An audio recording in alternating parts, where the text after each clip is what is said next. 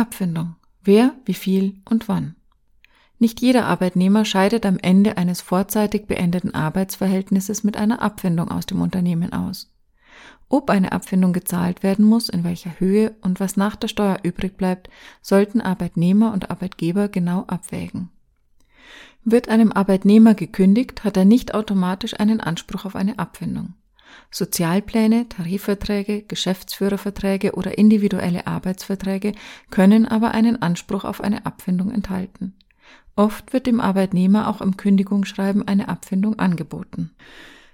Die einzige gesetzlich verankerte Abfindung gibt es nach dem Kündigungsschutzgesetz, wenn der Arbeitgeber eine betriebsbedingte Kündigung ausspricht und dem Arbeitnehmer bei Verstreichenlassen der Klagefrist eine Entschädigungszahlung anbietet. In der Regel werden Abfindungen im Rahmen eines Kündigungsschutzprozesses oder auch außergerichtlich durch Verhandlungen zwischen Arbeitnehmer und Arbeitgeber erreicht. Im Falle einer Einigung wird ein Vergleich oder ein Aufhebungsvertrag geschlossen. Ob und in welcher Höhe eine Abfindungszahlung erzielt werden kann, hängt von der Stärke der Rechtspositionen, dem Verhandlungsgeschick und letztlich von der Erfahrung des Verhandlers ab. Die Höhe der Abfindung ist frei verhandelbar. Einen Anhaltspunkt bietet folgende Faustformel. Halbes Bruttomonatsgehalt pro Beschäftigungsjahr. Das Kündigungsschutzgesetz sieht diese Berechnungsformel auch vor. Ob für die Berechnung der Abfindung ein durchschnittliches Bruttomonatsgehalt oder nur das einfache Bruttomonatsgehalt zugrunde gelegt wird, ist ebenfalls Verhandlungssache. Höhere Abfindungen werden oft für Führungskräfte, leitende Angestellte oder Geschäftsführer gezahlt.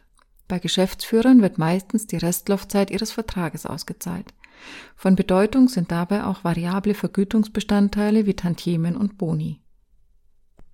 Im Kündigungsschutzgesetz ist zudem geregelt, dass eine Abfindung bis zu zwölf Monatsverdiensten betragen kann, wenn das Arbeitsverhältnis durch ein Urteil des Gerichts aufgelöst wurde. Es sei denn, der Arbeitnehmer ist 50 Jahre oder älter und war mindestens 15 Jahre im Unternehmen beschäftigt. Dann werden 15 Monatsgehälter als Abfindung fällig. Bis zu 18 Monatsgehältern Abfindung gibt es für Arbeitnehmer, die 55 Jahre oder älter sind und mindestens 20 Jahre im Unternehmen beschäftigt waren. Für 65-jährige und ältere Arbeitnehmer besteht kein Anspruch auf eine erhöhte Abfindung. Eine Abfindung wird im Rahmen der Einkommensteuer versteuert. Dabei findet die sogenannte Fünftelregelung Anwendung.